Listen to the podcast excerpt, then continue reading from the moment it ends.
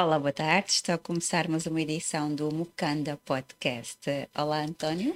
Olá, Elia, boa tarde. Boa tarde. Bruno.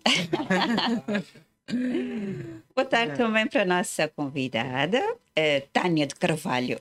Uau!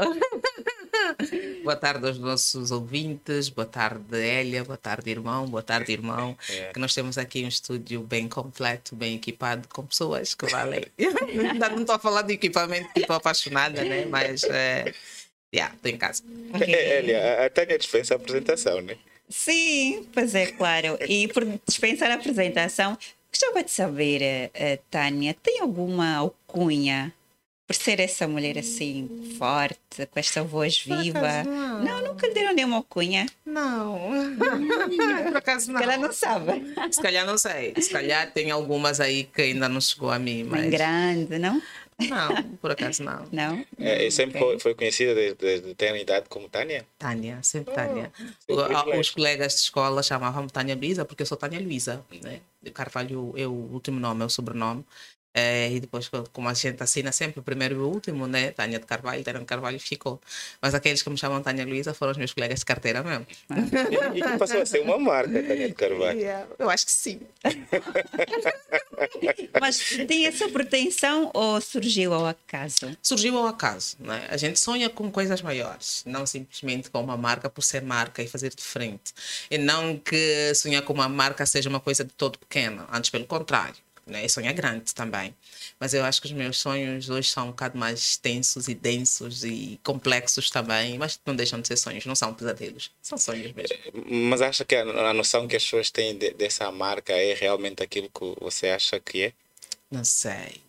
Porque hum, as opiniões são tão imprevisíveis hoje e muito porque as pessoas criam expectativas eh, em função do seu querer em personalidades alheias, né? já lhe faço perceber. Repare, o conceito de ativista, por exemplo, né? quando a gente ouve fulano é ativista, às vezes a gente não quer perceber a essência e o conceito e as dimensões que acarretam esse adjetivo, essa qualidade. E criamos nesta figura é, expectativas surreais. Queremos achar que essas pessoas deixaram de ser humanos, por exemplo, né? que não têm as suas limitações, primeiro na condição humana e depois até na condição social, em termos de intervenção. Isso acontece muito conosco, talvez porque temos muitas carências. Muitas carências. Eu não falo só de carências é, afetivas. Todas as carências que, que caracterizam a, a, sociedade angolana criam em nós expectativas aí onde a gente quer encontrar uma solução mínima para determinados problemas. Isso é um bocado complicado quando nós não queremos ser realistas com aquilo que na verdade está na nossa frente. Então, As pessoas pretendem moldá-la de alguma forma, apesar de ser essa figura já bastante forte na nossa sociedade, ainda há uma tendência para tem que fazer mais, não disse tudo aquilo que devia. Eu não? penso que sim, a insaciabilidade, se me permitirem usar esse termo. E depois há, há situações que tu, tu percebes que os outros te veem como um aparelho de ressonância. Isso é que é muito errado. Né? Nós temos ideias próprias, nós temos cérebros de frente. Eu adoro e posso amar muito mais o trabalho da Elia, mas vai haver um momento que a Elia vai se posicionar de frente daquilo que eu penso, não necessariamente que eu espero, né? Porque a diversidade faz isso. A diferença, o facto de teres um cérebro, eu tenho outro, teres outras experiências, uma perspectiva diferente para determinados fenómenos, então já nos dá esse olhar diferente. E às vezes, humanamente falando, não sei se estamos preparados para encarar as coisas dessa forma. O facto de eu gostar do trabalho do outro, de amar, então quero que ela faça aquilo que eu espero. E nem sempre as pessoas se preparam para o contrário também. E não só as decepções, mas começam às vezes, às vezes os desamores é muito grave, é muito grave. Eu tenho muito medo de decepcionar as pessoas, então já não gosto. alguma manifestação de desamores? Sempre, mas não gosto muito do das expectativas. As expectativas assustam-me. Assustam-me. Eu gosto do natural, eu gosto do, da aceitação, da limitação das coisas.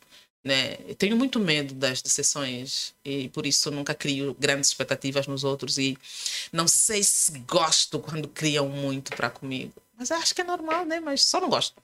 Tânia, quando faz as suas intervenções cheias de paixão, porque tem isso também, é muito carismática. Uh, pensa no, no que as pessoas vão, vão perceber, vão interpretar naquilo que vai dizer, ou é bastante autêntica? Diz aquilo que pensa dentro do, do limite de responsabilidade, claro, mas esse seu pensamento de que, que as pessoas vão pensar intervém naquilo que vai dizer? E eu acho que não, porque quando a gente começa a se apegar a isso, aí sim erramos mesmo. Eu falo sempre aquilo que penso dentro da responsabilidade e isso é que deve pautar sempre, para evitar processos. Né?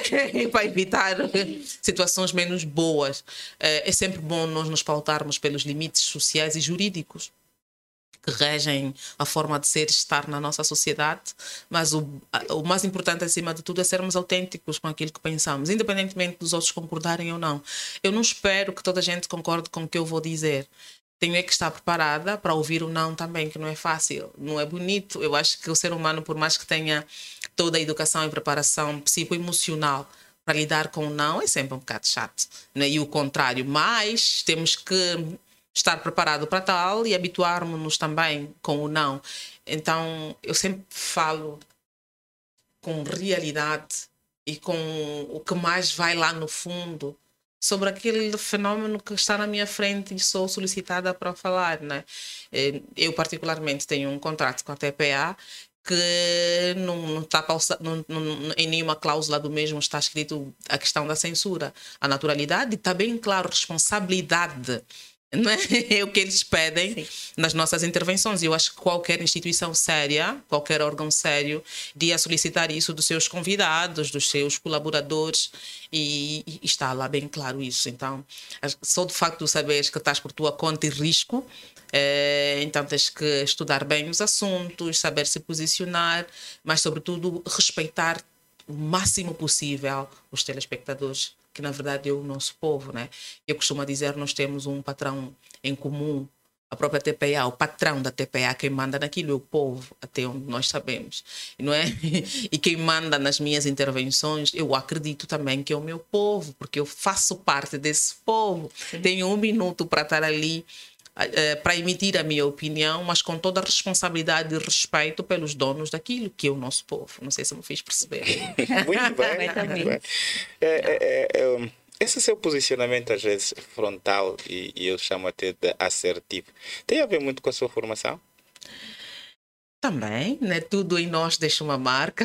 tudo que a gente faz, em tudo que a gente se envolve, deixa sempre um, uma marca, uma passagem na nossa personalidade e às vezes caráter também.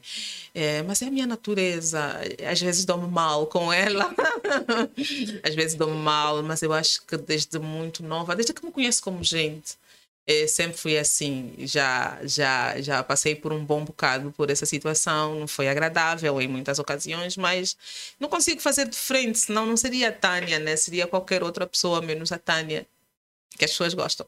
É, as decepções, é, ou seja, as expectativas que as pessoas é, montam e criam em nós, muitas das vezes funcionam porque elas não nos conhecem, né? E a Tânia, quem é a Tânia? Olha, essa é a grande questão. É. Eu, muito sinceramente, nunca sonhei, nem sonho com a, com a mediatização que a televisão dá, que é uma faca de dois gumes, um lado mais afiado que o outro, mas não deixa de ser. E chega um momento que é mesmo desagradável tu saberes que tu conferiste posse às pessoas para opinarem sobre a tua vida. É? A televisão, tu acabas criando, ou seja, a exposição que a televisão te dá, tu acabas criando um, uma permissibilidade nas pessoas para opinarem sobre tudo em ti. Tua forma de ser estar, até os teus feelings os teus sentimentos as pessoas querem controlar, as tuas emoções. Tu és avaliado e avaliada em todos os sentidos. Obviamente, quase sempre de forma errada, porque as pessoas não têm a oportunidade de nos conhecer de facto. As pessoas conhecem-nos semanalmente, né? estou a falar no caso da exposição, por exemplo, que o programa dá às intervenientes, às painelistas, eh, conhecem-nas por uma hora e meia semanal. Uma hora e meia semanal ali a exercer uma responsabilidade, não é uma atividade. Não sabem nada por trás daquilo. Quando eu falo por trás é na vida real. Tenho uma amiga que fala muito. Sim, sim, sim. Não que aquilo real. não seja vida real, mas nunca habituamos a falar dos atores. Mas é um trabalho né? também, não É um é? trabalho como qualquer outro, é um trabalho e um trabalho árduo, um trabalho muito árduo. Então, é, é este pecado, é esta coisa menos boa que a televisão nos dá. E eu não gosto mesmo, Bom, confesso. então ho- ho- hoje temos aqui a chance de, de mostrar quem realmente a Tânia é. e começando com a sua infância, Tânia. Ok, É. vamos lá. Vamos ver. De uma das melhores fases da nossa vida. Sim, a sua infância, sei lá se tem alguma história, algo que queria partilhar, algo que talvez eh, dá vontade e motiva outras pessoas, uma história que talvez foi engraçada no momento. Olha, eu, eu, eu tive várias histórias tão lindas, tão lindas, que não sei buscar uma assim em particular para partilhar, mas eu acho que os nossos telespectadores, os nossos rádio ouvintes, precisam saber que eu tive uma infância feliz, como muitas crianças angolanas do nosso tempo, da nossa geração, da nossa época, com todas as dificuldades que o país impunha. Eh, e a seu nível, a seu modo, as famílias conseguiram fazer as suas crianças felizes no cômputo geral. Faltou-nos muita coisa, mas faltou a todos, né? Nós, por exemplo, nós temos a realidade de creche agora, são os nossos filhos que estão a saber de facto o que é uma creche, fora os que tinham uma posição social boa. Por exemplo, acho que só existia uma creche no país, acho, né? Do Banco Nacional, não sei se tinha outra. Tinha da Sonagol também. também da Sonagol, sim. Olha lá, estamos a falar das empresas É, macro, sim. né? Que fazem a economia Depois nacional. havia os PICs. Né? Ainda Mas lembra eram- dos PICs? Não me lembro mesmo. O que, é? No- Nos municípios eh, eh, e eram geridos pela reinserção social. Mas há quantos Havia- anos? É, estamos a falar de 96. Eu acho que o último pico que eu vi é, é, é 96, Ah, filho, 97 já não tinha idade de creche, aí já estávamos na escola mesmo, propriamente dita, e com idades já avançadas, não sou mais Não, até mais. o último que havia. Muito bem. Yeah, muito Pronto, bem. mas são, são aspectos muito novos, são coisas muito novas, as oportunidades que a estabilidade política nos deu, né? Que noutra hora nós não tivemos, nós vivíamos num momento de conflito armado no país, então tivemos uma infância que isso, de certo modo, tocou a todos, tocou a todos. Eh, Não tínhamos, não sabíamos o que é cereais, o que era almoço, estamos a descobrir que existe agora. né? As coisas, estamos a falar de outras coisas bem básicas, não que isso faça uma infância mais feliz ou menos feliz, mas é só para dar um exemplo, mas eu tive uns pais muito presentes, tive uma mãe super mãe, né? como, como é característico das mulheres angolanas, uma mãe guerreira, batalhadora, forte, firme, que conseguiu nos dar tudo e mais alguma coisa mediante as suas possibilidades. Tive um pai também a seu modo, a seu jeito, muito presente e participou. Tive muito amor. Eh, a minha família era muito grande, mas infelizmente eram muitos homens, todos eram militares, então já podem imaginar o que aconteceu. Eu perdi todos os tios, né? Nessa coisa do conflito armado. Eh, então, mas ganhei muitos irmãos, que eles também deixaram muitos filhos. e hoje a minha mãe é a mãe grande, né? É a mamã de todos eles. Então, tenho sempre uma casa muito cheia, tenho sempre um primo para ligar para uma situação pontual. Se alguém me disser, Tânia, preciso de um carpinteiro, eu tenho um primo. Não? preciso de uma... Eu tenho também. É, vou Eu vou inventar o empreendedorismo da família. Sim, não, eu tenho, é verdade, eu tenho. Eu tenho primos Quantos e primos primas. tem já não agora? sei. Em termos numéricos, não consigo lhe dizer, mas somos muitos. Hoje, infelizmente, com esse, hum, com essa, com esse frenesim que a vida nesse país nos proporciona, não temos tido muitos bons momentos como já tivemos no passado. Mas sei que depois de 2002, eh, as nossas mães tiveram um, criaram momentos muito marcantes para nós porque muitos de nós nem nos conhecíamos né? Então foi se criando vários momentos a nível da família para apresentação para encontros eu tenho primos que infelizmente nasceram na África do Sul na, na altura do apartheid né que houve angolanos que foram raptados eu tive uma tia que foi naquela coisa dos raptos pelos sul-africanos e ficou lá acabou fa- fazendo a família lá assim que houve paz a primeira coisa por intermédio da família a- do Largo da Família nós tínhamos, lembram? Do Nação Coragem. Nação Coragem, sim. Então reencontramos-nos e depois criou-se condições. Hoje até os meus primos já fixaram residência aqui. Né? Perdemos a tia, mas pronto, criou aquele laço. É, a família é grande, é unida, é bonita.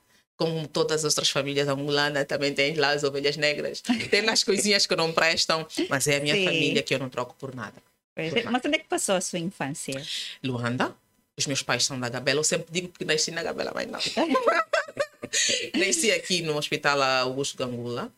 Os- Meu pai ainda tem um apartamento no Cruzeiro, na Rua do Timor, ainda tenho lá todos os amigos e ainda reencontramos já com filhos todos.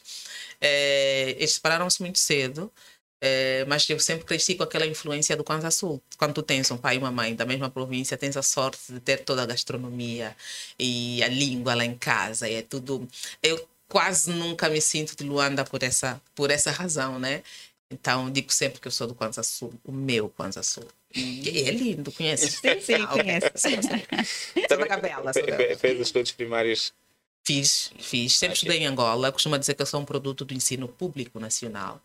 Eh, agora, já que estamos noutra fase, vamos tentar ver se conseguimos ter outras experiências acadêmicas, mas eh, ensino primário, ensino secundário, ensino médio, ensino Ainda superior. consegue lembrar quais são as escolas? que passou? Consigo, consigo, consigo. Comecei na escola 8, aqui na Xixi, né? O pai morava aí no, no Cruzeiro. Depois, eh, porque eles viviam em áreas de frente e aquilo era um ano ou dois com o pai, era aquela guarda assim, bem confusa, não é que a gente já sabe como é que é. Depois fui estudar na Petrangol, numa escola que se chamava BTR. Depois voltei novamente para a cidade, fui estudar para, para o Muto. Muto, Muto, Sim. sim. Quinta, sexta classe, não sei o quê. Depois saí do Muto, fui para o INE 22 de novembro, que era nos pavilhões do Zinga. Teve, teve aí o INE 22 de novembro. Como eu fiz, eh, eu fiz instrução primária, né? Depois fui fazer ISED, dando sequência, que é Ciências da Educação. Depois do ISED fiz quê? Depois do ISED fui para a Faculdade de Ciências Sociais, que fiz lá o mestrado. Não defendo. Vou defender. São dias? São dias. Mestrada, então. sim, sim, sim. Depois saí daí fui fazer um outro mestrado no, na Gregório Semédio. Semedo, e assim que se diz Gregório Semédio, né, que é uma coisa. Depois também você já sabe. É. Pronto, então. Então, assim, tem, nesse caso, tens do- dois mestrados. Não defendi os dois, meu irmão. Mas, mas cumpri os planos curriculares. É. Agostinho Neto, eu fiz o mestrado em 2012, mas olha, eu, eu já tenho o trabalho feito, tudo, tudo. É uma questão de dias. dias.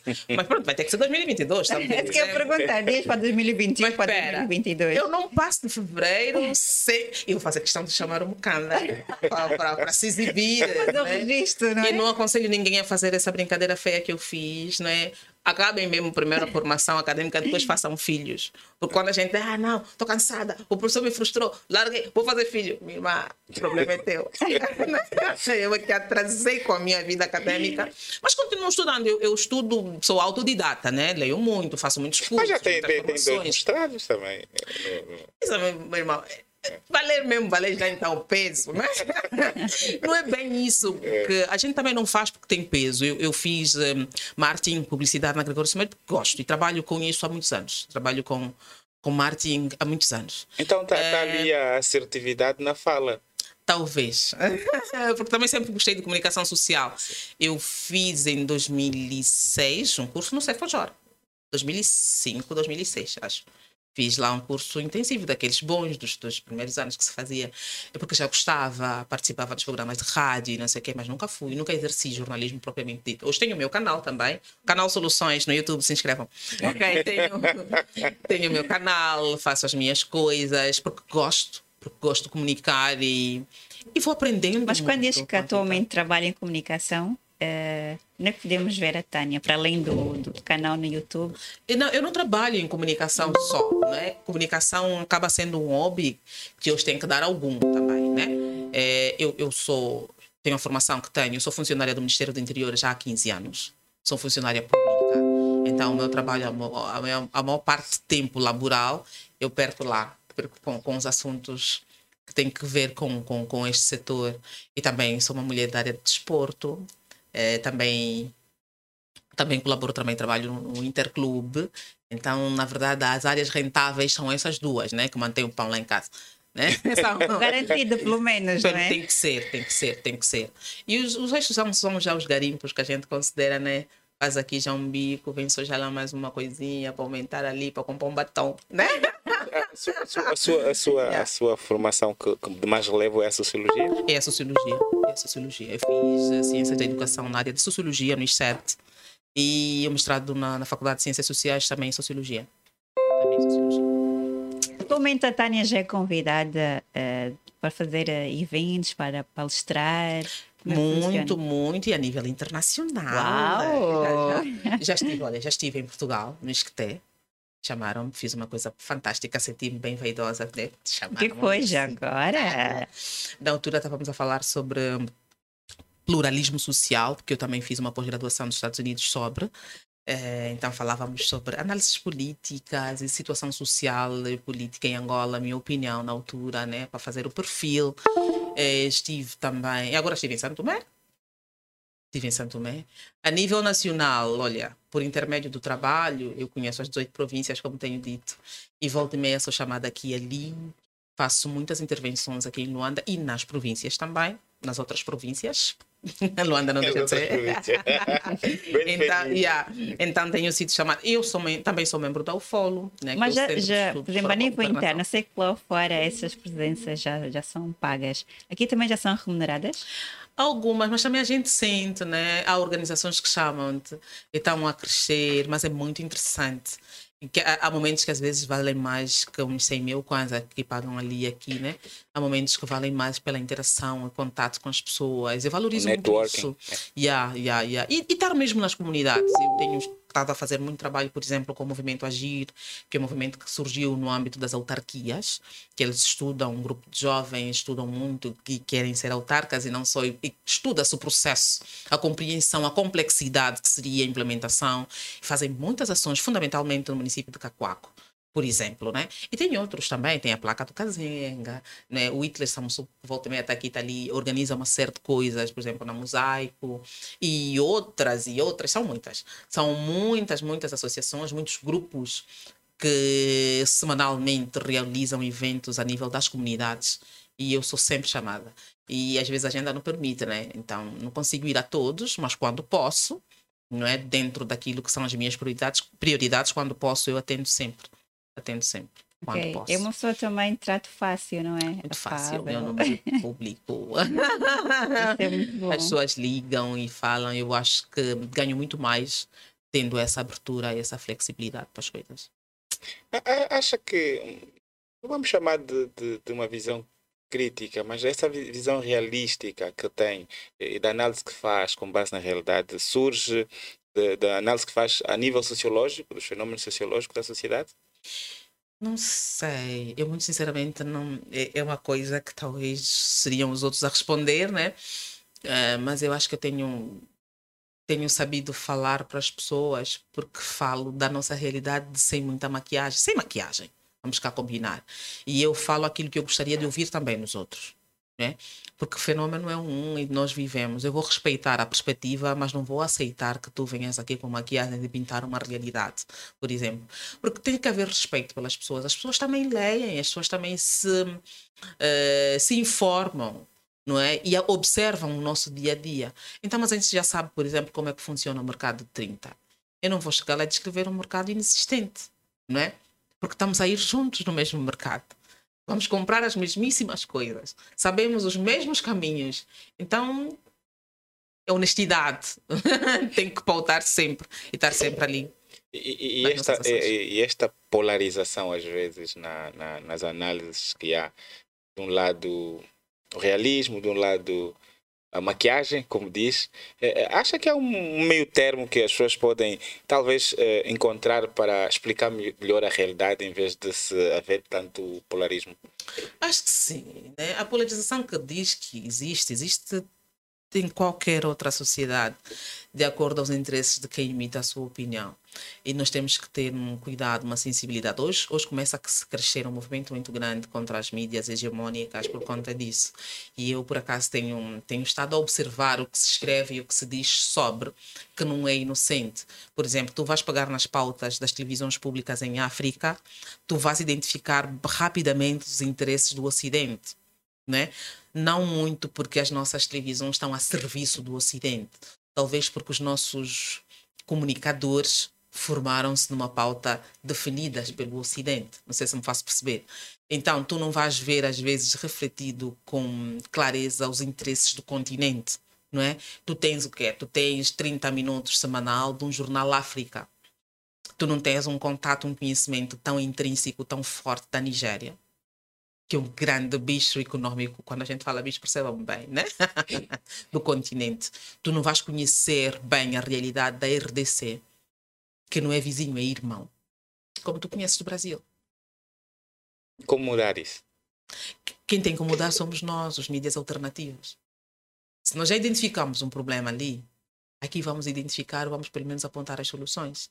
Eu estou aqui no Bukanda, africanamente falando, da, da, nossa essência, da nossa área, de tudo mais, e quem vier assistir vai perceber que esta é uma menina angolana, está a ser entrevistada por dois comunicadores angolanos, que querem saber da, das questões da juventude, dos interesses. É nosso, é nós. É? Com certeza vocês terão a oportunidade de falar dos problemas do continente de uma forma diferente daqueles que estão submetidos a uma pauta alheia. Não sei se me faço perceber. Sim. Quando tu ligas o telejornal, quando tu ligas um noticiário, um programa de debate e tem duas pessoas, antes de tu ouvir, é uma tendência natural. O que as duas pessoas estão a ouvir, vais ouvir 30 segundos, não mais do que 2 minutos, vais por saber quem é para tu compreenderes o posicionamento da pessoa. E fundamentalmente se for então questões políticas é militante, não é? Se é militante, por exemplo, da oposição, então eu já sei como vai dizer. Esse não vai falar nada de soluções, só vai bater, não é? Porque é a tendência que nós encontramos hoje, não é? No, nos militantes dos partidos da oposição. Às vezes já chega, fala, mas ele às vezes não te traz nada novo. Porque os problemas que ele está só a narrar, está a descrever, eu também vivo, também sei, é? Mas se mostra então como alternativa. Estou já aí buscar o exemplo. Mas quando tu vais ouvir alguém só a se desculpar, ah, mas nós temos vontade, nós conseguimos, nós somos os melhores, não quer largar o poder. Não, é? não sei se me faço, me faço perceber. Né? Essa sensibilidade, às vezes, nós temos que. Nós, é possível um cidadão que esteja revestido de uma qualidade mas quando lhe for solicitada a sua opinião como cidadão, emitir-la sem confundir. Totalmente porque aquela é a sua condição, é? aquela, aquela é a tua condição natural. A, a aceitar, uh, estamos a falar polarização, estamos a falar dos lados, uhum. né? muitas das vezes o a favor e o contra, uhum. mas também existem os neutros. Existem e fazem parte da sociedade. Como encará-los? Por que, que, eles têm que ser encarados de uma forma extraordinária, por exemplo? Né? A sociedade é feita disso, não é? A diversidade consiste nisso. Não que sejam os melhores ou os piores, mas são pessoas que também devem e querem estar representadas e que têm o direito de ouvir a sua voz a ser emitida e consentida na hora de definição das políticas públicas. Né? Não se define políticas públicas para A ou para B, é para todos. Logo, todas as vozes devem ser ouvidas. Ao aprovarmos uma política para a juventude angolana. Não vamos falar que é uma política só para, para, para os jovens que militam no partido A, B, C ou D, ou dos cristãos, ou dos ateus, ou, ou dos. sei lá. É uma política para a juventude e ponto. E ponto. A nossa Constituição diz que somos iguais. Mais tarde vamos perceber as nossas diferenças ideológicas. Eu penso assim. É possível nós passarmos a agir assim. É possível. É só querermos. Uh, Tânia, se fosse para definir uh, o estado de patriótico. Já disse que já, já estive a trabalhar de, de Cabindo Cunena. Uhum. Uh, como é que está o, o patriotismo no país? Olha, é uma pergunta muito interessante. Muito interessante porque eu acho que nós temos feito muito pouco para discutirmos essa questão gritante. Perderam-se muitas coisas boas na vontade de abraçar a globalização Perdeu-se muitas coisas boas também na vontade de fazer pressão, uma vontade necessária e justa, pressão ao poder.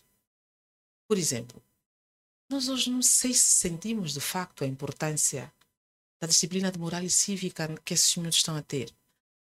Porque para além de cantar o hino nacional à entrada em algumas escolas, a gente não denota neles respeito, o respeito, o amor, o sentido de entrega, a abnegação pela pátria. Não faz parte da pauta de discussão.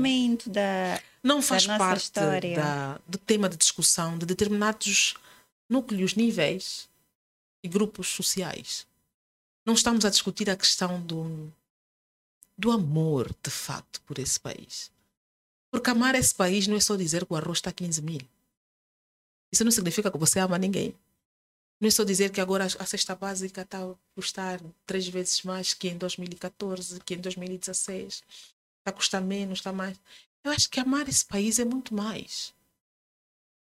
E perdeu-se, é verdade, perdeu-se o respeito as pessoas podem dizer, ah, Tânia, perdeu-se respeito porque os mais velhos falharam. Sabes qual é o meu maior medo? O meu maior medo é a nossa geração deixar esse país pior do que recebeu. Mas falharam até certo ponto. Aliás, eu quero até discutir... num determinado período, porque a nossa história é uma história de guerrilha, de luta pela libertação e que as pessoas deram corpo e alma para salvar uma nação. E um esse é o país. aspecto que as pessoas esquecem-se. Esquecem-se que esses mais velhos deixaram de ser felizes, escondidos, como muitos hoje são. Entregaram-se de corpo e alma, sem olhar a quem. Para pelo menos garantir essa soberania que nós temos hoje e que talvez a gente não saiba respeitar. A coisa que mais me fere às vezes é ver um mais velho dizer: ai, no tempo colonial era melhor. Isso, isso eu não perdoo, isso eu não consigo, isso, isso me estraga o mês. para não dizer o é, momento. É né? quase como uma tendência natural. de- Mas não, não, não, não, não. Nós queremos sim. naturalizar. Yeah, Inicialmente dizia-se isso para magoar. Sim, sim. Quando tu queres magoar alguém que supostamente não está a corresponder às expectativas para as responsabilidades sociais da qual foi indicado, dizia-se isso. Mas hoje as pessoas naturalizaram. Isso é muito grave. Isso é muito, isso é muito grave. E encontrar jovens a fazerem às vezes comparações absurdas, do tipo, quando já estão a viver lá fora, né? nós aqui, vocês ali. Virem-se. Nós aqui, vocês ali. Eu não consigo, não consigo conversar com alguém que pensa assim. Eu não consigo conversar com alguém que acha que não tem culpa, que não tem responsabilidade, eu não diria culpa, mas responsabilidade alguma no estado da coisa no país. Porque Mas, não, porque não geriu nada publicamente. E porque não tenho nada a ver, eu sempre trabalhei no setor privado, eu não tenho culpa, eu não tenho. Não sei, eu gostava de convidar as pessoas a refletirem um bocadinho na resposta que fossem dar quando os fossem perguntado, né? quando lhe fosse perguntado hum, o que é que acha que podemos fazer, ou o que é que tens feito, Tens feito seria uma boa pergunta. né? Porque a gente até pode, pode, se, pode se encontrar num momento e dizer, pá, tenho feito o máximo que posso para garantir a estabilidade na minha família, não sei o quê, e achar que é tudo.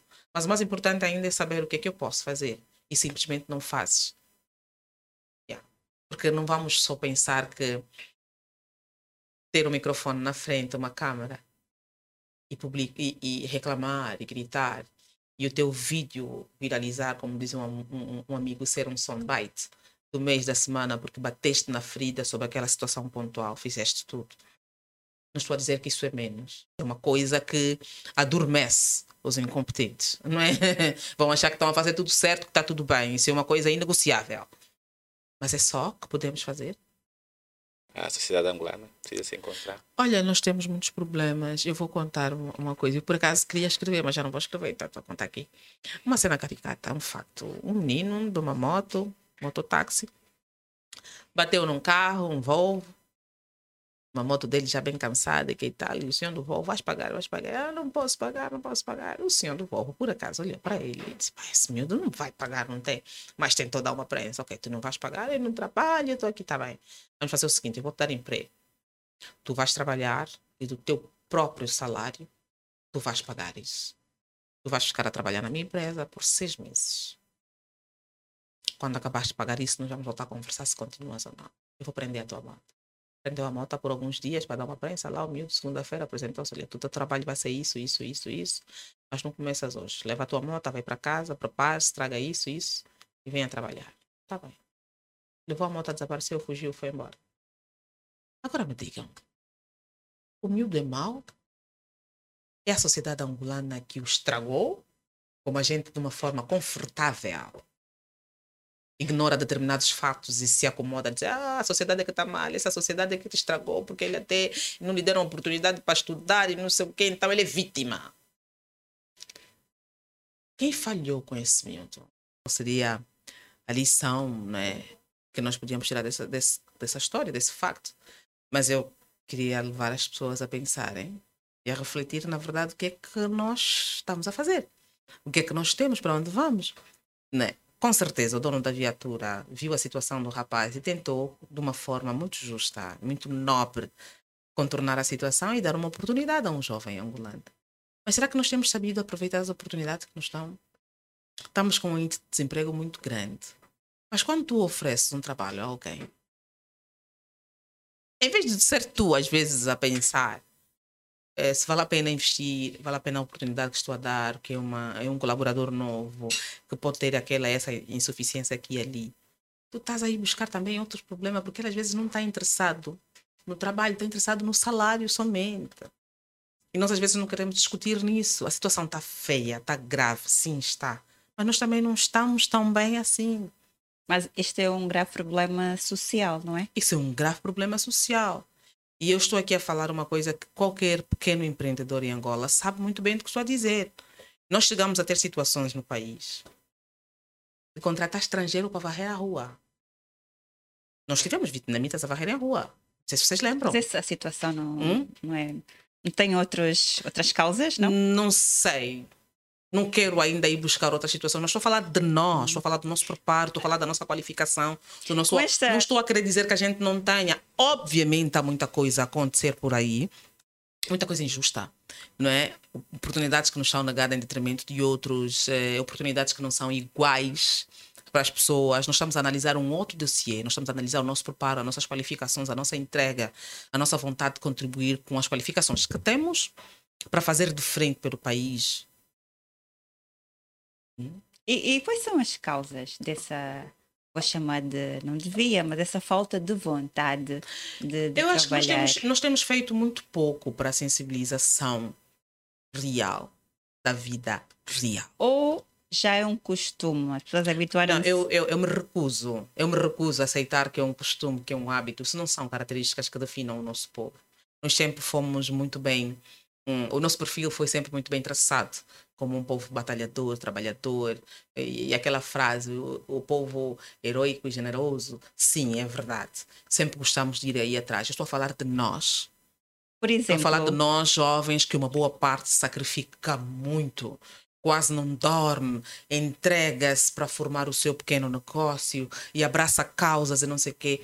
E a, a mim também dói. Às vezes uma pequena tasca, um pequeno restaurante, tem que ir buscar português para gerir. Por quê? Por que continuamos a acreditar que o negócio de hotelaria, para estar bem lá no alto, tem que ter um português na frente, porque são os melhores hoteleiros? O comércio informal, as cantinas, quantas dos angolanos, na verdade, estão de pé? E quantas dos malianos ainda continuam a servir as nossas comunidades? Por que, que tem que ser assim? Tânia? Por quê? É uma pergunta que eu estou a fazer, né? Mas são perguntas. são perguntas reflexivas. São perguntas reflexivas, né? Porque para trabalhar numa cantina tu não precisas ter grandes qualificações, ou Elia. Hum?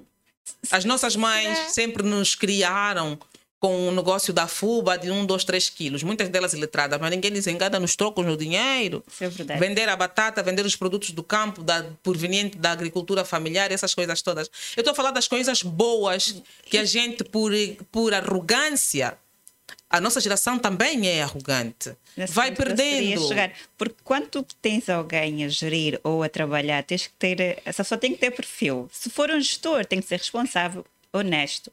Honestidade, às vezes, é, é muito difícil de ser encontrada. E muitas das vezes, muitos Mas não pode gestores. ser difícil. Mas é o que acontece, é a nossa que- realidade. A, a reflexão que, a- que, a- que, a, que a Tânia faz é o que eu chamo às vezes de mudar a consciência coletiva da nação. Nós precisamos fazer um- uma disrupção daquilo que nós somos hoje para aquilo que nós pretendemos ser. Há, há exemplos a nível da África de sucesso nesse sentido. E- e é preciso que na base comece a se ensinar determinadas coisas. Falou-se aqui como, por exemplo, a honestidade, a pontualidade. Olha, Coisas que deviam ser ensinadas. a honestidade de hoje não é, discuti- não é discutida na sua própria essência. Se a gente costuma dizer que os nossos líderes são espelho, também é barômetro do estado da coisa, as nossas reações também. Quando alguém falta com a honestidade, com a verdade, só porque temos determinadas vontades, vocês, nós, o colocamos no colo. Ah, não, é inocente. Sim, mentiu sim. É, falhou sim, mas pronto. Vocês também não a fazer boa coisa, o país não sabe gerir, não sei o quê. Tá bem. Aqui está mal. Mas aqui faltou um elemento fundamental: honestidade. Discutir sobre isso é fazer política. Não. Não é é? está a quando, quando falta quando falta honestidade, faltou tudo. Desencadeia consequências, né? Não Hum? Você já não tem moral para cobrar determinadas que tu não foste verdadeiro, não foste honesto, honesto com os que te acreditaram, com os que te acreditam. Aquilo que, que, se dizia a moralização da sociedade, eu, eu penso que quando comecei a ouvir o, o termo, pronto, moralização da sociedade. Agora, vamos segmentar a moralização da sociedade e ver aonde vamos atuar. Penso que eh, criou-se, ok, o tema, né, para distribuição política, entre aspas, mas faltou o trabalho na essência, que é moralização a nível de quê? A nível da honestidade, a nível da pontualidade, a nível do, do, do, da ética, do respeito ao próximo, faltou isso. E acho que é isso que tem que se fazer. E depois, aqui mais, mais para cima do nosso dia a dia, acho que os frutos disso seriam uma convivência mais solitária. Os frutos disso seriam pessoas mais eh, com vontade de trabalhar, pessoas pontuais e teríamos quem sabe, uma sociedade diferente do que é hoje. Agora, como começar? Esse é o desafio. Desafio para todos. Mas agora, que caminhos seguirmos? Nós temos que primeiro parar quando vamos fazer aquelas questões que eu coloquei há bocado, né? Quem eu sou, onde estou, o que faço para mudar. E depois juntos trabalharmos para a mudança de consciência coletiva, como falou e falou muito bem. Nós não podemos ficar muito confortáveis, muito cômodos em apontar somente o dedo, esquecendo-se que todos os outros voltam para nós. Se quisermos de facto caminhar e trabalhar para a famosa moralização da sociedade, temos primeiro que admitir o estágio em que nos encontramos.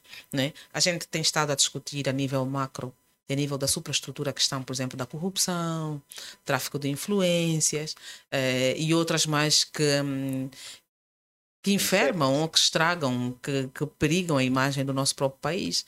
Mas nós não podemos de manhã emitir uma opinião, falar que os, os nossos políticos, e é verdade, falharam e, e são, é mesmo verdade. Mas no final do dia somos nós a dar uma gasosa no polícia, somos nós a se chatear com o professor do nosso filho, porque teve uma nota muito baixa, em vez de nos chatearmos com o nosso filho que se aplicou mal, somos nós a tentar corromper às vezes até a direção da escola, para que o nosso filho tenha determinadas facilitações. Não, nós somos inocentes. O culpado é só aquele que roubou o país não é? Somos nós que queremos fazer falcatruas para deixar de pagar a luz, a, a luz é? energia elétrica, pagamos a água e queremos depois discutir que o governo não dá nada e o lixo, e o lixo, e o lixo. Não somos capazes de arrumar o nosso lixo. não é? Eu Sim, sou... mas desonestidade te, pode sou... ter esses níveis. Oh, filha, nós estamos aqui a falar mesmo da questão de cidadania. Pois. Exercer cidadania é isso. Que tipo de cidadão eu sou?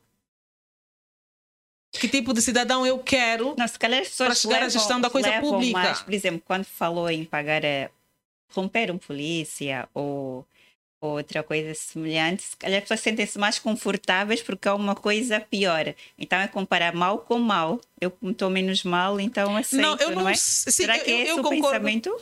Não, não é esse. O pensamento é a coisa está mal. Nós tivemos um nível de corrupção institucional neste país grave mas esquecemos-nos que não corrompeu ou não corroeu ou não estragou só níveis. Aí, o nível gestor da coisa pública nacional estragou tudo. Quando tu te sentes na obrigação de corromper uma enfermeira para saber do estado de saúde do teu paciente, não é só a gestão do hospital que está mal. Mas tu depois vai dizer, mas como é que eu fico? Prefiro pagar e não estar ali. Sim, é uma questão que eu, pela qual também agora não tenho resposta. Não é?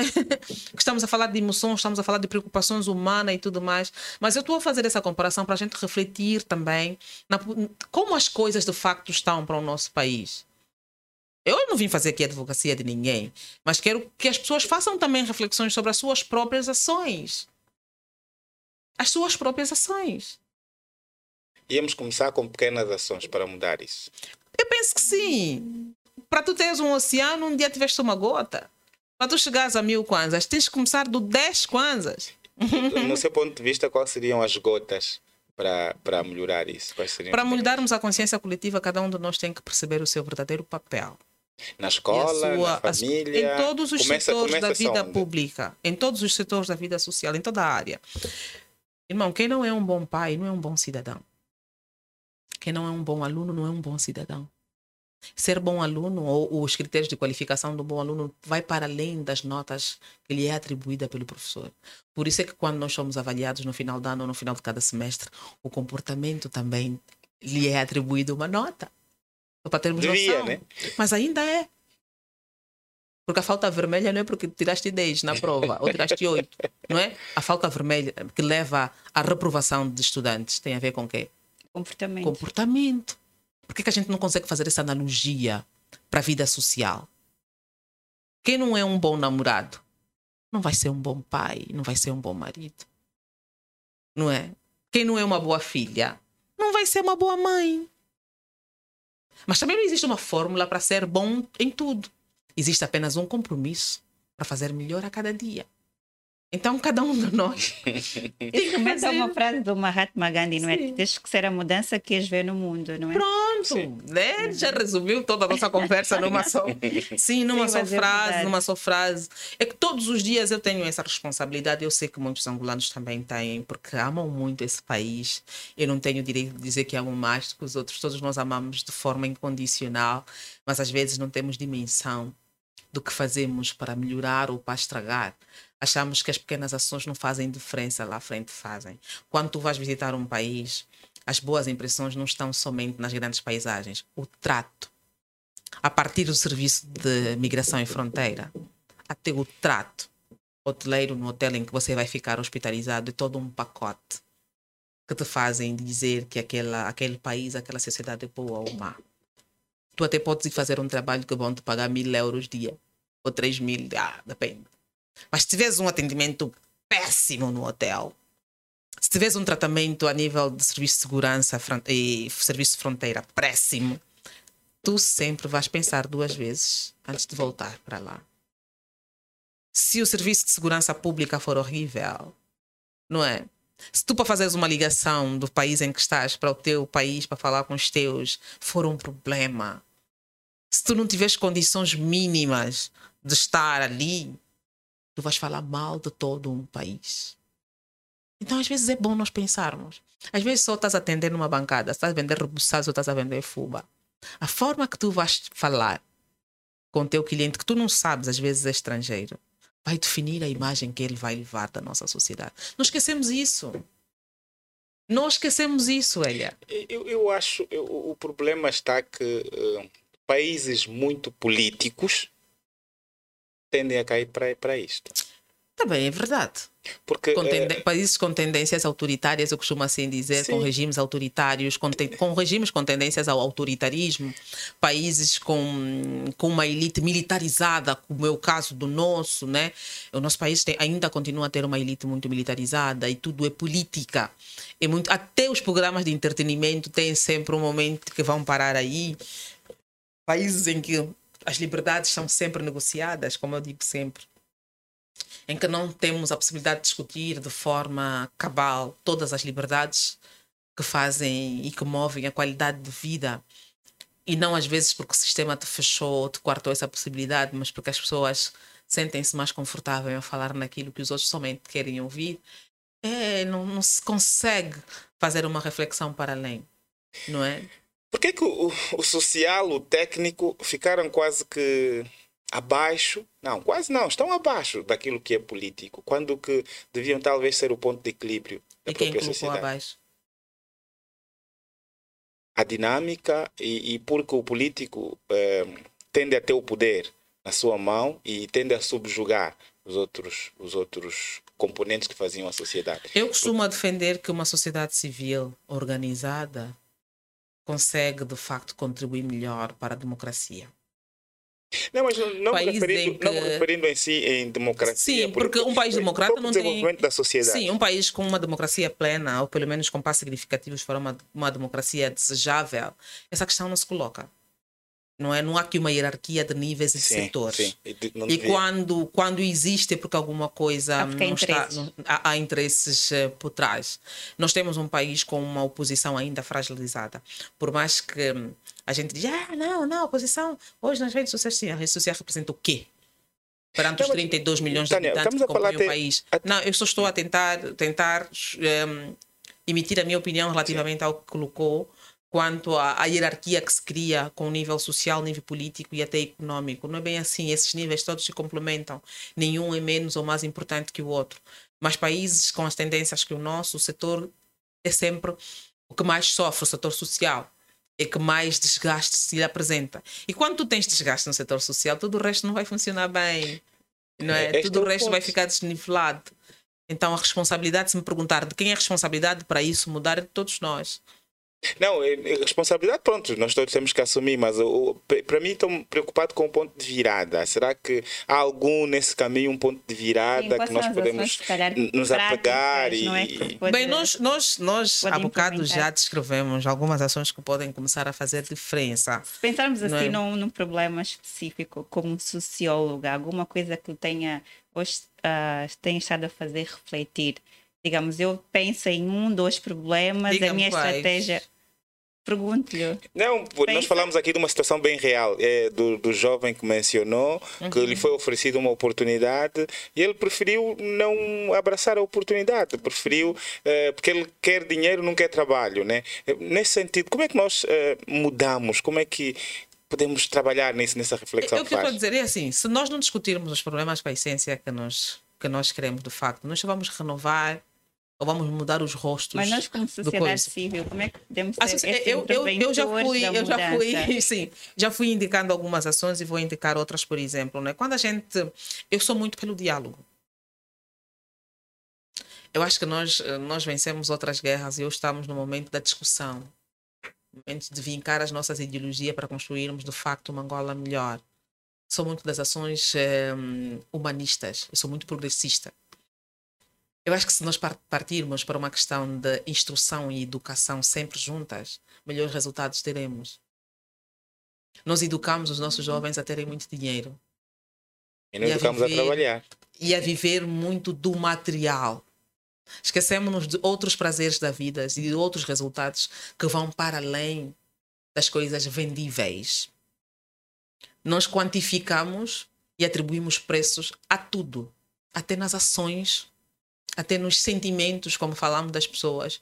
Nós queremos criar balanças, rótulos e preços para tudo. Não temos uma cultura de desfrute das diferentes eh, potencialidades que o país tem. Se não colocarmos na frente a questão lucro, fácil, dinheiro. O exemplo que lhe vou dar e porque a gente não trabalha nessa cultura de crescimento e gestão e investimento, lavadores de carro. Lavar um carro em média, em média, são mil kwanzas. Ele por dia pode lavar quatro, cinco, dois, num dia de menos sorte ou um. No final do mês, esse lavador de carro tem mais do que um salário mínimo que é estabelecido no nosso país. Ele pode ter, final do mês, bem contabilizado, 45 mil kwanzas nas calmas. 50, 60 mil. Vê o nível de vida que ele tem para este valor e aquele funcionário público que tem um salário mais baixo na tabela salarial. Vê o nível de organização. Não estou aqui a dizer que o salário, nosso salário base está ótimo. Não, não, não percebam mal. Temos todos que lutar para melhorar aquilo ali. Nem está mesmo. Né? Conferir um mínimo de dignidade às pessoas. Eu estou a tentar apelar é, à educação e à justa... literacia econômica e financeira que também nos falta. É. Que também nos falta. O, a Tânia tem algum, algum projeto em termos, já que fala em diálogo, em termos de palestra ou programa? Eu tenho, eu tenho uma casa que nós chamamos Casa de Cultura. Eu tenho que é que se chama Bar né? O bar, assim, às vezes confunde, o bar 106. Fica no Cazenga, na Rua do Comércio. Eu tenho lá, o bar está aberto de segunda a domingo. Sexta-feira a domingo, tenho sempre palestras, tenho sempre várias ações, workshop, todas as pessoas que conhecem aquilo já não querem ter outra coisa ao final de semana para se reencontrar. A gente faz vários encontros e temos discutido N assuntos. Fazemos também feiras, exposições. Olha, agora já agora no dia 11 vamos ter uma conferência sobre o cabelo enquanto identidade africana, que vamos ter também exposições de artes, temos lá spoken word, tem uma coisa fantástica. Então, e agrego também o lado empreendedor ali, né? Tenho ali as pessoas a conversarem sobre coisas interessantes, vendo uma água, vendo um bicho, vendo uma sopa. Sim! E já consigo encaixar alguns, já consigo fazer, por exemplo, oito salários, tenho oito funcionários. É, e aquilo é um exemplo, não cobro a entrada, é sempre nestes moldes, entrada gratuita, mas as pessoas pagam o consumo das coisas.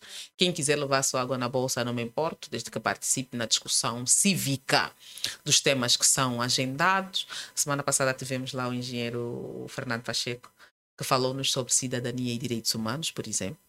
Né? E acontecem lá coisas muito interessantes. Muito interessantes. E o feedback, como tem sido, assim, na prática? Fantástico. Dizerem especificamente, por causa desta palestra, eu, eu mudei neste e naquele tem sido sentido. fantástico. Tem sido fantástico. Não é fácil gerir um estabelecimento como aquele, sobretudo quando a própria administração não te abraça. Nós, em termos administrativos, criamos condições para a corrupção. O nosso excesso de burocracia cria condições para que, a, para que o sistema seja corruptível. Né? Excessos de multa, excessos de não sei o quê. Eh, Quem não está a ouvir quando você trabalha, ah, não se organiza. Então trata a documentação, não é fácil. Por isso é que metade das nossas empresas em Angola também morrem no parto. Sim, isso é, mo- Quer dizer, são, é um rol de questões que nós temos aqui que discutir, né? que são dossiês diferentes. Isso que eu estou aqui a dizer, obviamente, não invalida tudo que falamos agora naquilo que é a vontade e a entrega das pessoas no, no âmbito individual. Eu só que tenho a dizer é que as dificuldades são aí, existem para todos. Ou a gente safa ou a gente safa. Esse país é nosso. Quem vai resolver esse problema somos nós. Por isso é que eu crio sempre condições de fazer ouvir a minha vez e voz, para que as pessoas saibam onde estão a falhar e junto podemos caminhar se ouvirem também os conselhos dos outros. A administração do Cazenga não é boa, é minha opinião. Eu estou lá como empreendedora no município e não gosto. Não gosto dos serviços de fiscalização, não gosto do serviço administrativo, eh, trabalham mal, cria-se muitas formas de, de corromperem, de serem corrompidos, não falo muito pelos técnicos, mas é a forma que se cria do trabalho, mas isso não me adormece, eu tenho muita força e vontade de fazer, a, de colocar o meu tijolo no crescimento do meu país e faço. O meu bar ainda está aberto, as coisas ainda funcionam e estou lá, com todas as dificuldades e mais alguma. A resiliência. Tem que ser. Tânia, Às vezes é preciso demais, né? Essa resiliência. Eu acho que noutras paragens, noutros, noutros locais, não é necessário tanta resiliência como nós Não, não precisamos é aqui. tanto, tá? Por Porque é você tem outras dizer- ajudas. Sim, o que Olha, você acabou de dizer. Eu também sinto muito isso. isso. Sim. Aqui temos muitos Há muitos contras. bloqueios, não é? Sim, mu- muitos Tu- tu contras. Só para termos uma noção, né? tu vais receber de manhã o pessoal da Anesa, 10 horas. 12 horas vais receber o pessoal lá do comércio. 13 horas vais receber o pessoal da administração. Ah, barulho, ah, barulho. Poluição sonora. Ah, não sei o quê. Ah, não. Vocês estão a usar o passeio, o lancinho, não pode. Paga. Se você pagar, já pode usar. Se não pagar, não pode, porque é obstrução da, rua, da via pública. Depois já não. Eh, falta mais aqui. vist- como é? Vistoria mais dos bombeiros. O extintor não está bom, não fizeram manutenção. Multa. Não sei o que mais. Multa. Final do dia, tu vês que estás a trabalhar para eles. Hum? Cada um vem buscar a parte dele. E tu eh, chegas a pagar mais por estas, às vezes até pelo, pelas licenças, do que até pelo próprio Sim. imposto. É, mas que eu seria quero- eu o meio quero, pelo qual sim. o Estado ia se financiar. Eu quero é chamar as pessoas a atenção que eu percebo das coisas também porque estou lá, mas isso não pode servir de motivo para desistir ou para não fazer. Ou para não fazer. Antes, pelo contrário, vamos reclamar, vamos clamar por melhoria nesse setor e vamos continuar a fazer a nossa parte, garantindo o mínimo para a nossa sustentabilidade e para a mudança do estado de coisas. Com essa força toda, com essas dificuldades, ainda consigo garantir oito postos de trabalho. Com muita vontade de desistir também, às vezes que eu me frustro. Sim, Às vezes que eu fico frustrada. Motivos Mas é não que faltam, não o é? amor que eu tenho pelos meus e pelo obtém. meu país é superior do que essa bandidagem toda que existe por aí, por exemplo. né? Então, eu acho que é nossa missão eh, levar essa mensagem nesse sentido. Eu, eu, eu acho que este programa estamos a desenvolvê-lo no sentido de mostrar às pessoas que nada é fácil, mas que devemos sim assumir as nossas responsabilidades. Eu não sei se o Bill Gates dormiu num dia, outro dia acordou dono da Microsoft. Não, Não. sei se foi assim. Nem Se pensa. dormiu num dia o Steve Jobs, outro dia acordou já Pelo com Apple. contrário, desenhar. segundo diz, ficou mais de 10 anos sem tirar férias. Mãe, isso tem que nos ser- servir de sinal para alguma coisa. Não foi preciso ele se meter na política. Não foi preciso ele, ele ser militante de nenhum partido. Para ele fazer e fazer diferença pelo seu E país. nem Ele é preciso estar na é política para você ter o teu próprio empreendimento, poder gerir a tua vida. Nem é. Sonhar em fazer de frente no nosso país não pode passar pela política. Não pode necessariamente, eu acho que é assim que temos que dizer, né? Não pode necessariamente passar pela política. O país é grande, com muitas oportunidades, com muitos desafios, é verdade. É só sabermos nos posicionar e definir bem a nossa agenda, o nosso foco. É possível. Tem alguma figura no nosso, no nosso governo que realmente admira o seu perf- perfil comportamental? o perfil comportamental, por exemplo. Ah, nós temos, nós, temos, nós temos bons exemplos, não é? Nem tudo é batata podre, como se diz. Ainda Sim, temos, temos bons exemplos. Hum? Temos, olha, há uma coisa, já agora, né? E ainda bem que tocou nesse aspecto, que eu gostava de convidar as pessoas a refletirem. Nós, durante muito tempo, ficamos a bater na questão da passagem geracional. Esse país, o governo é de velho gerido por velhos. Nós temos que dar oportunidades aos jovens. E quando se começou a dar oportunidade a determinados jovens, uma outra franja de jovens também não acharam aquilo bom, porque não eram eles, se calhar, né? Então é, é, mais ou menos isso. Eu, eu não vejo assim. Quando um jovem falha, dói-me duas vezes mais. Porque eu faço parte das pessoas que acham que há necessidade de fazer uma passagem geracional. Mas estou consciente que os jovens também são falíveis. Até porque não têm a experiência que os mais velhos têm. E essa passagem é um processo e tem que se respeitar todas as fases, todas as etapas, porque nós também amanhã seremos mais velhos. Né? Por exemplo, quando um Marci Lopes falha, não é um Marci que falhou. Somos nós. Há quem às vezes não tem. E da forma que falha. Não, há quem às vezes não tem vontade ou não consegue fazer o exercício nesta, desta forma, mas eu faço, porque eu me preocupo com o amanhã. Quando os nossos filhos amanhã forem ver as gafes destes jovens da nossa geração que hoje fazem parte do aparelho governado, governativo, é assim que se diz, não vão dizer só, é, aquele que foi ministro, não. Você no vosso tempo pensavam assim? Não é assim que a gente diz, né? Quando a gente está ler os poemas de Antônio Jacinto, Agostinho Neto, não sei, a gente consegue fazer uma leitura de pensamento daquela geração tu vais ler Viriato da, da Cruz, tu vais ler uh, Manuel Rui. Epá, estou a falar dos nossos grandes da literatura nacional. Tu não compreendes só o pensamento daquele escritor, tu compreendes e tu consegues alcançar uh, o pensamento daquela geração. Então amanhã também vai ser assim.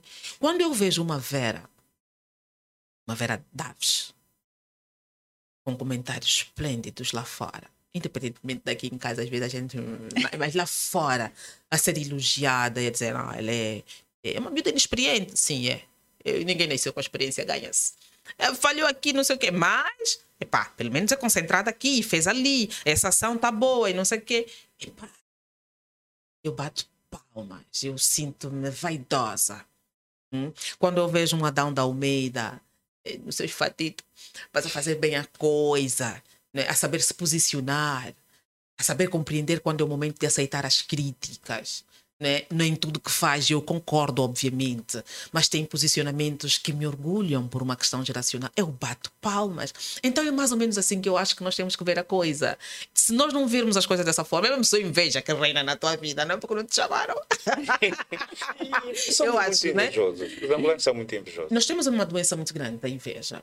Como uma coisa é a gente criticar porque achamos que o outro pode fazer melhor, né? Olha, eu se conhecer o teu potencial profissional e saber que tu me podes dar 10, estás-me a dar um 7, eu vou me chatear contigo. Quem te quer bem é sempre muito exigente contigo. Eu vou me chatear contigo, eu vou, vou te criticar.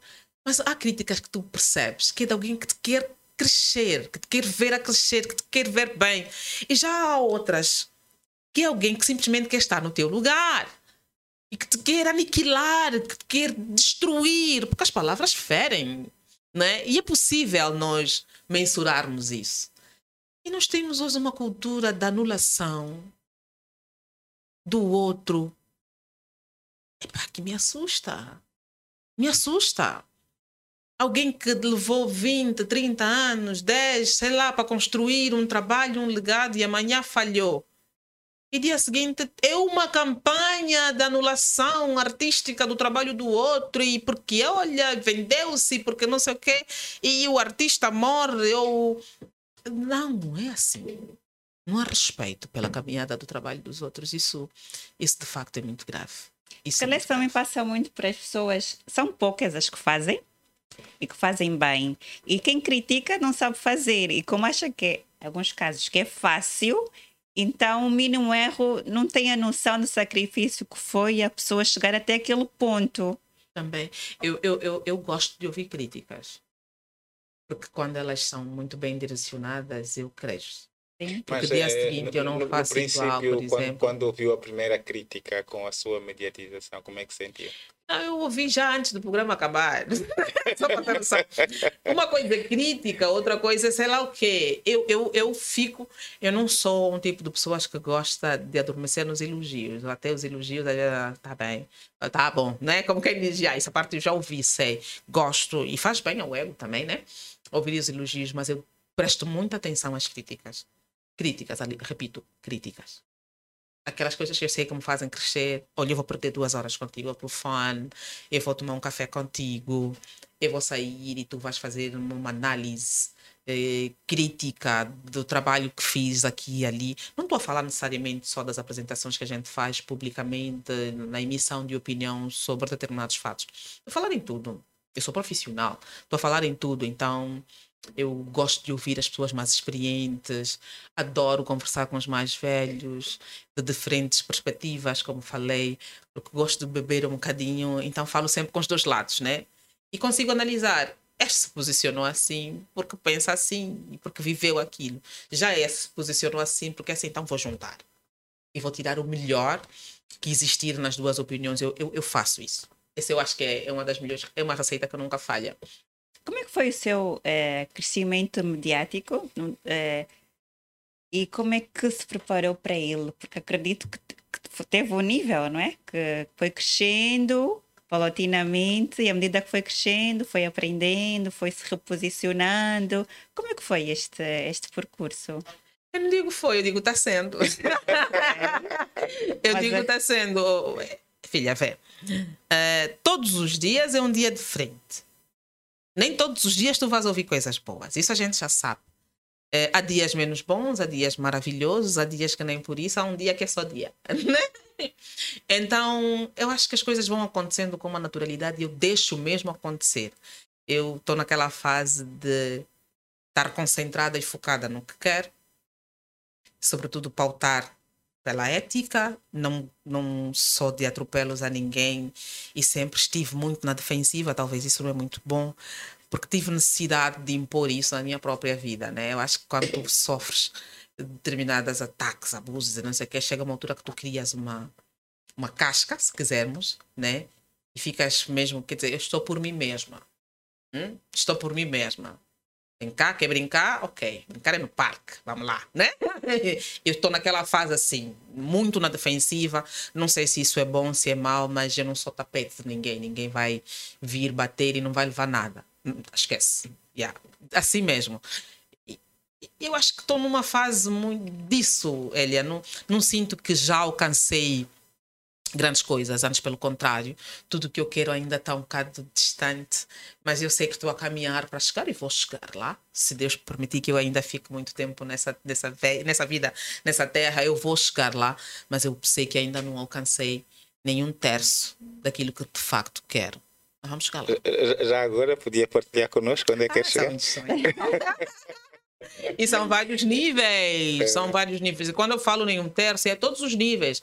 O cômputo geral, até emocional, né? Eu sou uma mãe, tenho dois filhos, tenho muitos sonhos para com eles, né? E quando a gente diz, ah, eu quero dar tudo que eu não tive, as pessoas dizem, é um erro, é um erro, não sei o quê. Não, eu sei bem o que me fez falta. Então, tudo aquilo que de facto me fez falta, não vou deixar faltá-los, por exemplo. Isso é uma grande questão. Olha, e- isto, peço mesmo desculpa que, que paremos aqui, porque é- acho que o que estás a dizer é, é fundamental dizer. Porque eh, às vezes as pessoas querem dizer isso que tu disseste, mas dizem de forma errada. Como? Sim. Ah, eu quero dar aos meus filhos aquilo que eu nunca tive. Não, isso está errado. Não, eu vou dar ao meu filho aquilo que eu senti que eu precisava e não me deram. Pois. Eu acho que é assim que se deve dizer. Dizer, Sabe, sentir e termos- viver. E- Exatamente, exatamente. Porque às vezes eh, fazemos a coisa errada. Porque Uhum. às vezes, se eu tive necessidade de afeto, eu vou dar afeto. Sabes por que, que fazemos as coisas erradas? Por causa daquilo que a gente falou há bocado, e talvez eu dei muita volta para tentar explicar, é que nós cingimos-nos muito só no material. Esse- Quando a gente fala, vou dar aos meus filhos tudo aquilo que eu não tive, A primeira coisa que surge na cabeça da pessoa é vou dar um tênis Nike, desculpa aqui, não é? Não. Vou dar um, um, telefone caro, vou dar a primeira viagem aos 12 anos e vou fazer ele ter férias no país que ele escolher. Ele vai ter um mapa e vai tirar uma flecha. Encher o filho de mar, não é? Da cabeça aos pés. E, e encher o filho com... To... Não, não, não, não. Não é isso. Isso é uma coisa conversável, supérflua, vamos assim considerar, que depende muito do meu estado financeiro e se eu achar que faz falta de fato. Né? Se eu achar que o meu filho tem que ter um quarto dele, mesmo a partir dos 10 anos, só dele e a sua privacidade, se eu achar que é necessário e importante e os meus fundamentos convencerem, isso não é discutível. Cada lar é um lar e a gente sabe. Mas quando a gente fala coisas que de facto fizeram falta, vai para além disso. A nossa geração é muito carente emocionalmente e tem dificuldade de falar sobre isso. Olha, Nós desculpa. tivemos pais ausentes Ok. por conta da situação político-social que se impunha no país. Nós tivemos pais que foram se formar, eles já tinham 30 anos, já estávamos nascidos, mas foi naquela altura que se teve a oportunidade de ir para as Rússias, para as Chinas, blá blá blá blá blá blá blá, blá que os diferentes movimentos criaram para os seus e foram. E o que é que aconteceu conosco nessa ausência de 10, 15, 20 anos, às vezes, que eles às vezes vieram já com mais três filhos brancos, por exemplo? Né? O que, que aconteceu conosco, com os nossos progenitores? Hum? Se a gente teve essa ausência, por exemplo, como é que vamos discutir aquela ausência do carinho que nós não tivemos? Então, quando a gente fala, vou dar o que eu não tive, talvez é nesse sentido também, né? É, eu, eu saber que vou conversar com meu filho a partir de agora sobre um livro do qual foi muito importante comigo e não tive a oportunidade de conversar com os meus pais sobre. Vou falar com meus filhos sobre sexualidade a partir das X, dos X anos de idade, porque são muitas outras coisas que fazem diferença e são impactantes na vida de um ser humano para além do, dos bens materiais. A nossa cabeça é que se formata somente para isso. Muito bem, muito bem. Agora, algo que, que, que, nós, nós, é que eu gostaria de saber, acho que a Elia também. Como é que foi quando recebeu o convite para participar do, do programa, primeira vez? Eu não é fui a primeira escolha. não. E digo sempre, talvez, para, que, para ajudar também determinadas pessoas a tomarem determinadas decisões. Eu acho que eles já tinham tudo arrumado, o painel estava formado, tudo formadito, pronto para ir ao ar. Na altura estava vivendo no Quilamba, e o programa é feito no estúdio da TPA, do estúdio do Camama. E eu já participava na televisão em programas pontuais. E estava sempre na rádio, então já tinha uma audiência mais ou menos. As pessoas já conheciam a Tânia, de certo modo. É, e faltavam duas horas, se não três, para o programa ir para o ar. Eles tiveram uma informação que uma das convidadas não poderia estar, por alguma, por alguma questão qualquer. Não sei não, se foi indisponibilidade, se não foi, não sei mesmo. Então eles lembraram-se que tem uma miúda, como eles chamavam, mulera. Sabe o que significa mulher? Aquela que chamam, está sempre disponível. É errado pensarem assim de ti, né? Mas nesse lado até foi bom.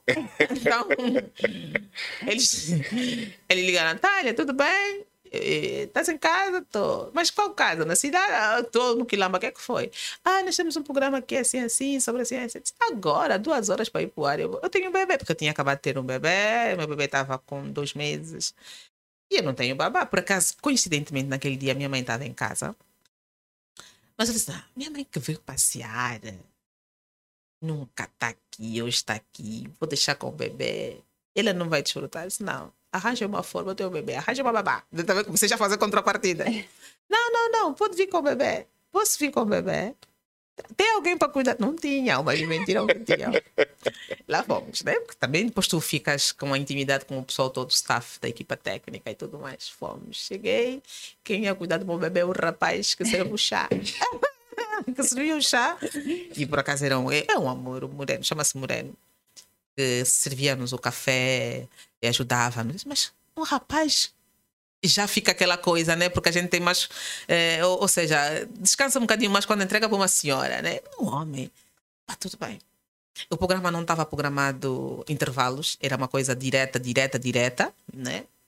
Lá começamos, ah, vai pro ar, tá bom. Os temas deram a faltar 30 minutos, como era o mau hábito deles às vezes. A faltar minutos para ir pro ar. Ok, eu vi, fomos. E foi assim o desafio.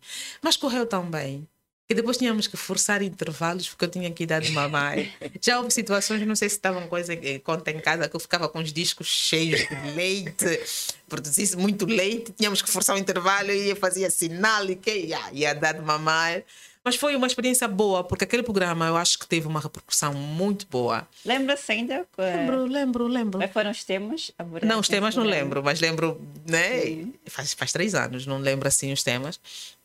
Mas fomos e, o programa correu muito bem, que no final e fiquei assim, o diretor não falou comigo, falou com todas as outras que eram já das suas confianças. Esse também. Tá bom, peguei. e fui-me embora. Mas eu acho que ele fez a técnica, a experiência também, fez, foi de propósito. Dia seguinte ligou: Olha, nós gostamos do teu trabalho. Era uma coisa para ser assim pontual e não sei o quê, mas tu vais ficar mais um tempo e depois vamos ver o que acontece. Tá bom. Então, e fomos fazendo. E depois, olha, ficou uma coisa, ficou uma coisa boa, né? Ficou uma coisa muito boa.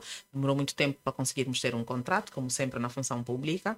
Não necessariamente que a gente seja funcionária da televisão. Eu não sou funcionária da televisão, sou uma colaboradora eventual, é, mas com contrato até hoje. E eles cumprem as cláusulas contratuais, eu também cumpro. E acabou ficando uma coisa muito bonita.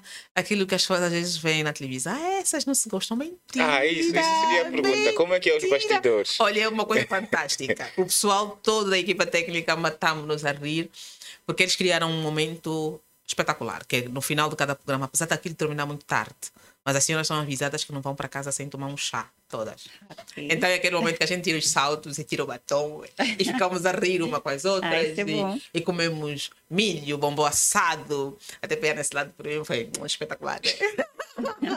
e ficamos ali. É, é um ambiente que tu não percebes que depois na hora H cada um faz o seu trabalho com aquela energia que faz o programa ter a audiência que tem e as senhoras têm essa particularidade hoje visitamos-nos eh, acabamos conhecendo os filhos umas das outras eh, eu por exemplo não vou há muito tempo mas e todos é os dias já agora é, brevemente brevemente é mais okay. por questões profissionais que estamos mesmo também afastados acho acho né? brevemente mas no entanto mantenho mantenho contato, né? Ganhamos. Mas tem alguma história, história engraçada ou mesmo desafiadora que já Engraçada tem, tem várias. Olha, tem uma que eu lembro.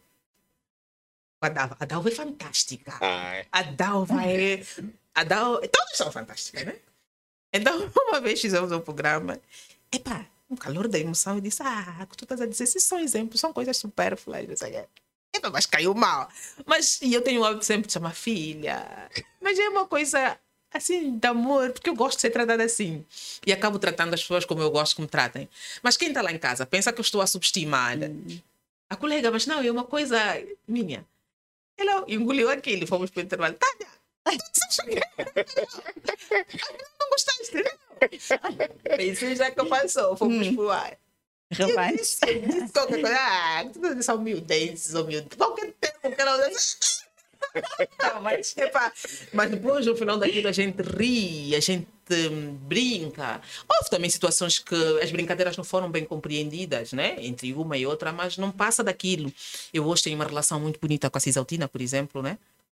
A gente não se fala sempre como gostávamos, porque também cada uma tem a sua agenda, elas têm as suas ocupações, eu as minhas, mas falamos e, e, ela conhece os meus filhos, eu conheço os dela, a gente fala sempre que pôde, trocamos miminhos, carinho, e com todas ali, com todas, com todas, com todas. Hoje falo muito pouco com a Navita, ela está no AMBO, é, mas a gente fala sempre que é possível, né? Estamos ali. Eu acho que eu tenho a plena certeza que se ela tiver uma necessidade de dar um miminho, um carinho, um beijinho. Elas são todas para... amigas, não é? é? As pessoas têm muita dificuldade do conceito amigas mas para aquilo que é uma relação formal saudável, permitam-me dizer que sim. Okay. Permitam-me dizer que sim. Uh, a Tânia almeja algum cargo político? Eu penso que não. Mas se aparecer, percebo. eu, muito sinceramente, não sonho com isso. Eu sonho grande. Eu acho que as pessoas que querem, de facto, afirmar-se na vida devem sonhar grande. Filha, cargo político é o quê? É uma coisa que a gente, como diz e aprendi com o ministro Melo, né? eu estou ministro. É uma coisa que tu vais, vais ter imbuída de responsabilidades no momento, depois vai ser despida e a vida continua e tu tens de ter prazer. Mas, exemplo, hoje faz comentários sobre a vida política do país, mas eh, devo ter aquele pensamento. Se eu tivesse no lugar de. Errado, errado, Elia. Não? E este pensamento errado, às vezes, é que faz com que as pessoas ficam presas nas suas próprias opiniões e não conseguem ser verdadeiras com medo de não serem nomeados, por exemplo, não é? Ou fazem-no para serem nomeados. Não. Se tiver que ser um dia, será. E por que que não? Sou angolana. Não é? E tenho os mesmos direitos que qualquer outras pessoas são escolhidas. Se não for, eu estou feliz porque faço a minha parte com as oportunidades que tenho e que posso. Mas sente que no seu meio de aquelas pessoas que fazem comentários, são comentaristas ou comentadores? Comentarista, eu acho. não é? Ok. Eh, tem uma tendência para a sua opinião ser virada para alguma coisa. eh, Eu nunca, eu não, Não? não quero ser ingênua, mas eu nunca não tenho um faro para identificar essas pessoas. Eu, Elia, eu, eu acredito nas pessoas até que elas me provem o contrário. Ok? Eu estou a conviver estão lá contigo, a fazer estou- comentários sem interesses Eu, não é? repito, acredito nas pessoas até que elas me provem o contrário. Eu penso que isso diz tudo. Se tu estás ali por Angola e para Angola, essa é a tua agenda e ponto. Para mim, toda a gente que tem oportunidade de estar num Kanda Podcast, que está numa TV, TPA, Zimbo ou qualquer outra, para emitir a sua opinião sobre determinados fenómenos, factos, aspectos sociais, eu, Tânia, prefiro achar que está a fazê-lo de forma consciente, pautado pela ética, com humildade, com honestidade e respeito pelo povo angolano. Agora, tudo o resto que vem depois deste foco é mesmo só deles. Não é? Então, se, tu- nós partirmos para uma análise assim, há mais respeito. Isso é tudo que a gente precisa numa interação, numa relação qualquer. Né? Se um dia eh, um presidente da República qualquer, quer seja João Lourenço ou um outro, ou sei lá, achar que eu mereça, eu deva, por- não é uma questão de merecimento, é uma questão de competência só. Eu não sei se estou a usar bem o, o- o termo, porque merecemos, merecemos todos, né? E tenho perfil para exercer determinadas responsabilidades. E se eu, naquele momento, achar que de facto posso, devo, farei. Eu não devo nem sim nem não nesse aspecto. Eu acho que é uma responsabilidade minha para com o meu povo, tão somente. Se a Tânia tivesse 10 minutos a tomar um chá com o nosso Presidente da República, vou levar Lourenço, o que é que- qual seria a vossa conversa? O que é que diria o Presidente? Normalmente não somos nós a definir a agenda, Só né? Nós fosse- fazemos, elaboramos as nossas contribuições na agendas Não, que mas forem. se fosse uma conversa livre, aberta, Tânia, tem essa Oh, oportunidade filha, de falar é com o assim, Presidente. Eu vou lhe dizer abertamente: o nosso presidente hum, é daquelas figuras que, sim, hoje toda a gente está em condições de apontar as eventuais falhas ou ações com as quais não se identifica, que achamos que podia fazer melhor. Eu gostava de compreender porque é da preferência, por exemplo, da de educação direta, né? a contratação pública. Gostava muito de perceber também as motivações para determinadas nomeações e exonerações também. Gostava mesmo de perceber. Desculpa. O termo seria perceber ou confirmar? Deve ter alguma ideia, né? Perceber melhor, porque uma Ok. coisa é a leitura que tu fazes com os dados que te chegam, outra coisa é essa oportunidade que a Elia está Ok. aqui a magicar. Sim, pode porque se assim fosse, não seria de frente. E, e- e entender também a agenda social, não é? as prioridades para o setor social. Muito bem. Isso preocupa-me, né? Quando eu falo entender, repito, é, vamos lá, camarada presidente, me explica na tua própria voz. Eu, eu ouvi isso, percebi aqui assim, mas não é essa oportunidade às vezes é que a gente quer, não mais do que isso. E se eu tivesse, obviamente, te- teríamos a tratar desses assuntos. Tânia, aceito o convite cá a voltar? Claro que sim. Muito bem, muito bem. Portanto, ainda ficaram muitas perguntas por fazer. Sim, ainda ficaram muitas. Foi um bom papo, né? Todavia já não temos eh, tempo. Então, eh, foi, eu por acaso gostei muito de ter aqui no nosso Mukanda Podcast, com muitos, muitos ensinamentos. A pergunta seria: o que é que ainda falta por dizer para finalizarmos já? Olha, pedir que as pessoas se inscrevam aqui no canal e acompanham, dizer que eu estou super, super, super feliz com esta iniciativa. Eh, estou bastante satisfeita com o nível de interação que tivemos aqui em estúdio. Vou recomendar também aos meus para o fazerem. Se inscrevam no meu canal Soluções. Nunca podemos deixar de ter a oportunidade de pedir que as pessoas o façam e dizer que vocês estão num caminho espetacular, esplêndido, que fazem toda a diferença para o mundo da comunicação alternativa que se quer para uma comunicação mais comunicativa. Estão de parabéns. Obrigado. É uma ótima influência. Nós precisamos treinar mais. é. muito bem, muito bem. Então, nós hoje eh, finalizamos aqui o nosso bocado. E então, até para a semana. Obrigado. Ah.